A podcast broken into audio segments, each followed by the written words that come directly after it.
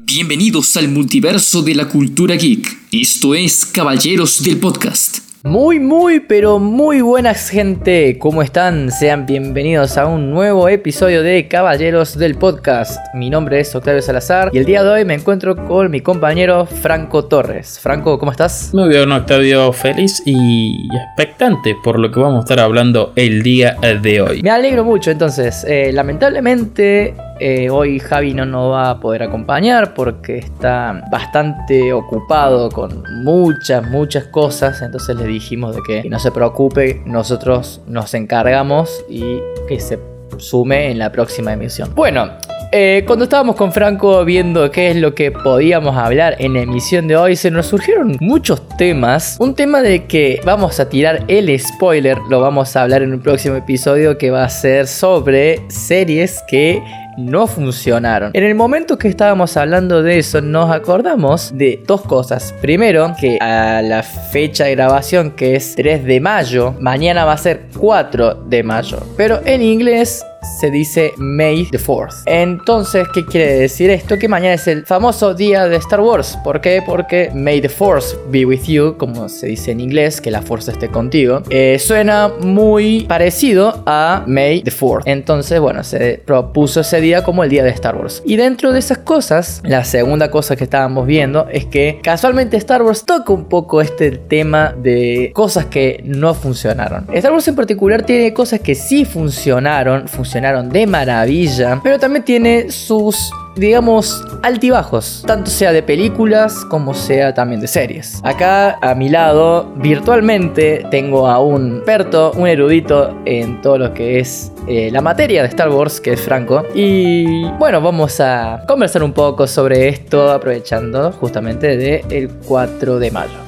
Franco, contame, ilumíname con tu conocimiento de Star Wars. Bueno, meteme presión cuando tengas tiempo, pero sí, como soy el fanático de Star Wars entre los tres caballeros, creo que soy como la palabra autorizada en este caso. Star Wars sí ha tenido bastantes altibajos a lo largo de, sus nueve películas, sus ya no sé cuántas series, cómics y novelas, siempre ha tenido altibajos, como yo creo que cualquier franquicia que se ha perdurado en el tiempo, tengamos en cuenta que Star Wars empezó en 19 1978, ¿no? Que fue, fue el año en que se estrenó la primera película de Star Wars, la que hoy conocemos como el episodio 4, que en ese momento era Star Wars Una Nueva Esperanza. Imagínate que desde el 78 hasta el día de hoy sigue vigente. Es obvio que va a tener altibajos una franquicia tan longeva. Star Wars, obviamente, no solamente vamos a estar hablando de estos altibajos, también eh, cuando sale Star Wars fue un boom en un montón de cosas. Fue, es para mí la, gran película de, sci-fi, de ciencia ficción, eh, que se creó encima eh, George Lucas, que aún era un estudiante de, cine, que hizo, no sé si dos o tres películas antes que Star Wars. Él era muy amigo de Steven Spielberg y le plantea esto y, bueno, a ver, larguemos, la hagamos. Hicieron Star Wars, fue un éxito. De hecho, no, no creían que iba a ser tan el éxito porque todas las maquetas de los sets de grabación, después de que se terminaron, las, eh, las destruyeron, no existieron más. El set donde se filmaron todas las escenas adentro del alcohol milenario no existen los originales. Fueron todos demolidos y cuando hacen la segunda película, que es eh, El Imperio contraataca, a través de fotos tuvieron que recrearlo. Star Wars tecnológicamente la primera fue muy avanzada. Eh, tiene un, uso de, los efectos prácticos. Los efectos prácticos son aquellos eh, efectos que no son los efectos eh, visuales, sino que son, por ejemplo, los props. Props son estas, puedo decirte, los trajes para los alienígenas o, los mismos trajes que, que, se utilizaban esos efectos prácticos, cómo los utilizaban. Yo creo que hasta el día de hoy están muy bien implementados. La escena de que hace poco le vi de Una Nueva Esperanza, en el cual está eh, Luke, eh, Obi-Wan y los eh, dos, dos, droides que son Citripio y R2D2. No es Arturito, es R2D2, o sea, R2D2, no Arturito. Por favor, basta de querer traducir los nombres. Perdón, tenía que hacer el paréntesis. Arriba de, la Spider, para que no se vean las ruedas, usan un, un espejo apuntando al, al, piso para que refleje. Yo te juro que me puse a ver, a ver dónde está el espejo y no lo encontré. O sea que en eso Star Wars siempre ha sido eh, yo creo que, que pionera y, un gran ejemplo. Y fue un, auge encima de que empezaron a salir películas que querían, digamos, no sé si imitar, pero tomar como base los efectos especiales que hacía Star Wars. Que si uno se pone a ver en realidad eh, los, los efectos de la primera versión de la película no envejecieron tan bien como deberían. Pasa que hay mucha gente que vio el, lo que sería ahora que se conoce como el episodio 4, que ya las versiones que muestran actualmente son versiones remasterizadas, que tienen mejoras en los efectos especiales, que cada vez que sale una nueva película le cambian a dónde, a dónde dispara Han Solo. Sí, Eh, de hecho, pero disculpa, eh, A New Hope, o la primera película, no sé cuántas versiones diferentes hay, porque cuando hacen las precuelas, lo que hace George Lucas es agarrar al actor que hizo de Palpatine y le hizo regrabar todas las escenas de las primeras películas de Star Wars de la trilogía original, cosa de que parezca de que el mismo actor siempre hizo de Palpatine. Y en todas esas regrabaciones se remasterizó un montón de cosas. Está lo del chiste este y la gran pregunta es quién disparó primero, si Han Solo o Grido. Y entre todas esas, que esta es la versión que está eh, disponible en Disney Plus, es la que Grido dispara primero y con un muy mal efecto visual, agarran la cabeza de Han Solo, la mueven para un costado como esquivando el disparo, lo cual te das cuenta de lo falso que es, y después dispara Han Solo. Cuando en realidad el que claro, lo, lo hicieron como una forma para que Han Solo no pareciera como una especie de asesino, digamos. Claro, ¿no? que en realidad, a ver, Han Solo es casi un recompensas, o sea, es un mercenario, es un contrabandista. Es obvio de que es malo, pero bueno, como era parte de, de los héroes, había que hacerlo bueno. El que dispara primero es Han Solo, muchachos. Claro, como en el equipo. Sí, encima ese efecto en el cual mueven, le mueven la cabeza en serio de que Es muy berreta. es eh, bastante, bastante, bastante malo. Eso, de hecho, está agregado digitalmente a Boba Fett en, en A New Hope, cuando nunca aparece en A New Hope. De hecho, aparece recién en el Imperio Contraataca. En realidad, aparece un especial de, de Navidad, que lo único bueno, el especial de Navidad es un pequeño corto animado 2D, donde aparece Boba Fett. El resto no lo vean, no está bueno. De hecho, hagan de cuenta que no es canon eso, el especial de Navidad, pero bueno, está ahí. Desgraciadamente es parte del canon. Está agregado digitalmente, hay un montón de cosas que fueron agregando que hace de que hoy sea por ahí un poco más eh, fácil de ver, pero yo soy muy fanático de, las cosas como se hicieron, listo, déjenlas así, dame el material original como salió en el 78. Por más de que digas, ay no, esta película se, se hizo muy vieja y ya no está, así salió y así generó todo lo que hoy es Star Wars, que vos decías. No, y aparte queda para la historia y te ayuda también, en cierta forma, a preservar la historia del cine. Claro, Y, y está mucho está mucho mejor mantener también, como decís, el material original, porque así lo aprecias tal cual fue la idea que tenía en mente en ese momento George Lucas. Tal cual. Eh, la trilogía original para mí es magnífica, obviamente. La segunda, Acá un pequeño paréntesis. Ah, eso, bueno, exactamente. La segunda. la segunda película es magnífica. Aparte, la segunda en particular es genial porque está este prejuicio de que las secuelas son malas. Y bueno, en cierta forma es cierto de que hay muchas secuelas de que dejan que desear en ba- o sea, de lo que dejó la primera. A veces las primeras películas dejan la vara muy alta. Es difícil de poder hacer algo mejor, ¿no? Pero también están todos estos casos de películas de que las secuelas aprovechan para mejorar todo en lo que en la primera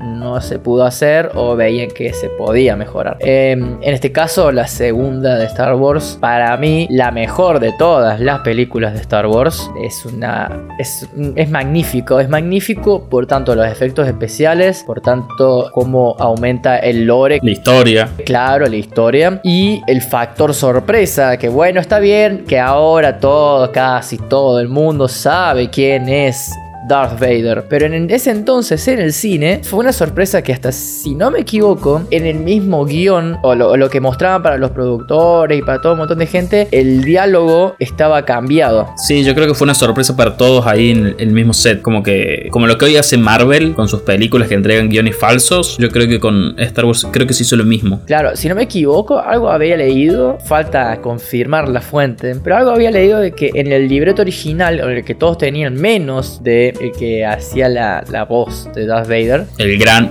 James Earl Jones. claro, decía de que, o sea, que Luke le dice de que, de que mató al, al- a- mató al padre y que, y creo que el libreto decía que Obi-Wan era el padre o algo por el estilo, si no me equivoco, y que después lo de, de que Darth Vader era el padre de Luke, como que nadie lo sabía, una cosa por el estilo. Vamos un poco de estos altibajos. Acá yo creo que es el primer altibajo de Star Wars, que es su tercer película. Para mí no es tan buena como la segunda ni como la primera. Mm, Yo, mm, para mí me- es mejor que la primera, no mejor que la segunda. Y después hay otra película que me parece que es mejor que, que, que la tercera, bueno, la, es la sexta. Que ya, ya la vamos a hablar y ya calculo que sabes a cuál me refiero. Pero bueno, lo tocaremos. Sí, sí. Eh, sexta en, en orden cronológico de que fueron saliendo las películas, cálculo que me decís. Claro. Para mí, la 3 es cuando empieza esta cuestión floja. Primero, porque no puedo simpatizar nunca con el personaje de Luke, porque lleva al extremo de un Jedi, que prácticamente no tiene emociones, lo lleva a un extremo. Que bueno, eso, eso ya tenemos que empezar a hablar del lore, que en 20 minutos no hay chance de poder hablar de todo el lore de Star Wars. Sobre todo que se está reescribiendo hasta el día de hoy. Es bueno para otro capítulo, tenés razón. Se lleva a un extremo, ya hay bastantes cosas que a mí particularmente no me gustan, salvo obviamente, bueno, la batalla en en la luna de Endor, sacamos los Ewoks, lo único, pero bueno, están ahí. Hay como bastantes altibajos, yo creo que en la tercera, pero bueno, culmina la trilogía eh, original, culmina esa gran historia Star Wars y había un montón de fanáticos. Ahí entramos en los años 2000. ¿Qué pasa? Acá pasan dos décadas, casi dos décadas de que se estrenó, porque la última de Star Wars se estrena en el 83, ¿no? Sí, si mal no recuerdo, sí. Eh, después se, se estrena, o sea, se hace este cambio de trilogías, en la cual se, ahora se conoce como trilogía original y trilogía precuela, pero en orden cronológico, la, la 1, la 2 y la 3, que salieron primero, pasan a ser la 4, la 5 y la 6. Y acá es cuando se estrena Star Wars Episodio 1, La amenaza fantasma. Claro, con la amenaza fantasma es cuando se renumera toda la- todas las películas de Star Wars. De hecho, salió como Star Wars Episodio 1, la amenaza fantasma. Es ahí cuando se, se volvió a hacer esta eh, cuestión numérica nueva en Star Wars. ¿Qué pasa? Hubo muchos años en los cuales no hubo ninguna película de Star Wars. Hubo novelas, hubo cómics que expandían mucho más eh, la historia, sobre todo después de lo que es el episodio 6. ¿Qué pasa? Los fanáticos querían más películas. Los fanáticos le pedían a George Lucas, hace más películas, hace dale, hace más cosas. Claro, lo que los fanáticos querían más que nada era saber de lo que había pasado antes, ¿no? De cómo Y querían más, de, más Star Wars. Claro, pero cómo. Querían cómo volver al cine a ver a Star Wars. Llega a convertirse en Darth Vader y. eh, qué, qué fue cómo era la juventud de, de Obi-Wan. eh, eh, mu- muchas cosas que los fanáticos estaban ahí como. Necesitamos más, queremos más. Exactamente. Es ahí cuando George Lucas se le viene esta idea de decir, bueno, contemos esto, cómo Anakin Skywalker se transforma en este gran villano de no solo de, de la historia de Star Wars, sino de la historia del cine y de cualquier historia. Darth Vader es, es el villano más grosso que puede existir. Creo que no hay una sola persona en el mundo que no sepa por lo menos, le o sea, le mostrás la cara, la máscara, y no sepa de que siquiera es de Star Wars. Por lo menos te dicen es el malo de Star Wars o, Dark Vader, como algunos lo dicen también. Eh, pero es uno de los villanos más conocidos del- de la ciencia ficción, de las, mundo de las películas, de la cultura, de la de la historia, sí, en general. De la historia prácticamente. Empieza George Lucas haciendo eh, La amenaza fantasma, una película bastante mala, seamos sinceros. No es muy buena, es el No sé si mala, es muy densa, me parece, en todo caso. Es muy densa, eh, nos presentan un Anakin muy chico, eh, nos cuentan este pasado, prácticamente desde que es un niño, empiezan a contar, aparece un villano que lo mejor de la película es el villano, que es Darth Maul, es fantástico. La pelea después con, con Darth Maul, que acá, un pequeño paréntesis, eh, al haber pasado dos décadas desde que se estrenó la, la, última eh, película de, que, de la trilogía original, claramente los efectos especiales eh, mejoraron mucho. Tanto los efectos, los efectos especiales, la coreografía, etcétera, etcétera. Acá una pequeña cosita que habían dado una pequeña explicación, si no me equivoco, que mucha gente va a decir, eh, claro, ¿por qué en las primeras películas no había tanta coreografía, tanta coreografía de pelea? Claro, dieron una explicación, sí, dieron una explicación narrativa. Eh, corregime Franco si me equivoco, pero al- en, la- en las, en las precuelas, al haber tantos Jedi, tan, te- te tenían, o sea, cómo entrenar, o sea, eh, tenías eh, a, los, a los Jedi que entrenaban a sus Padawan, claro, tenían los Jedi que entrenaban a sus Padawan, que Los Jedi tenían un entrenamiento. tenían experiencia de combate, Tenían un entrenamiento y tenían un entrenamiento en combate, sobre todo con el uso de los sables de luz. Disculpa que te interrumpí.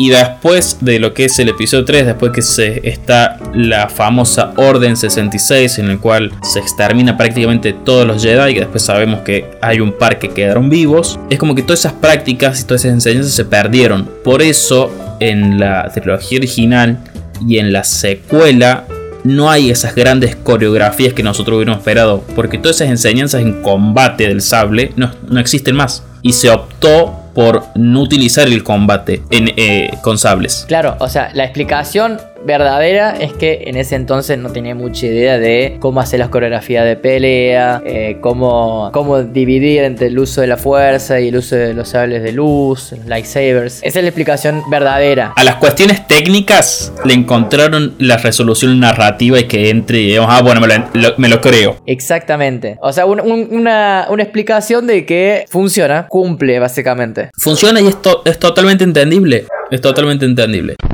Hola, ¿qué tal? Soy el editor de este podcast. Aparezco nuevamente para avisarles que el capítulo de hoy termina hasta acá más, eh, porque si no se hace muy largo. Así que decidimos con el equipo que se corta acá y la semana que viene está eh, la segunda parte de este capítulo. Así que bueno, me toca a mí cerrar. Simplemente decirles que gracias por escuchar, que no se olviden de seguirnos en Instagram, Caballeros eh, de Mesa Ratona. Eh, síganos en Spotify, que ahí nos encuentran como Caballeros del Podcast. Y gracias a Radio Heterogénea por brindarnos el espacio. Bueno gente, hasta acá el capítulo de hoy. Nos vemos. Muchas gracias por escuchar.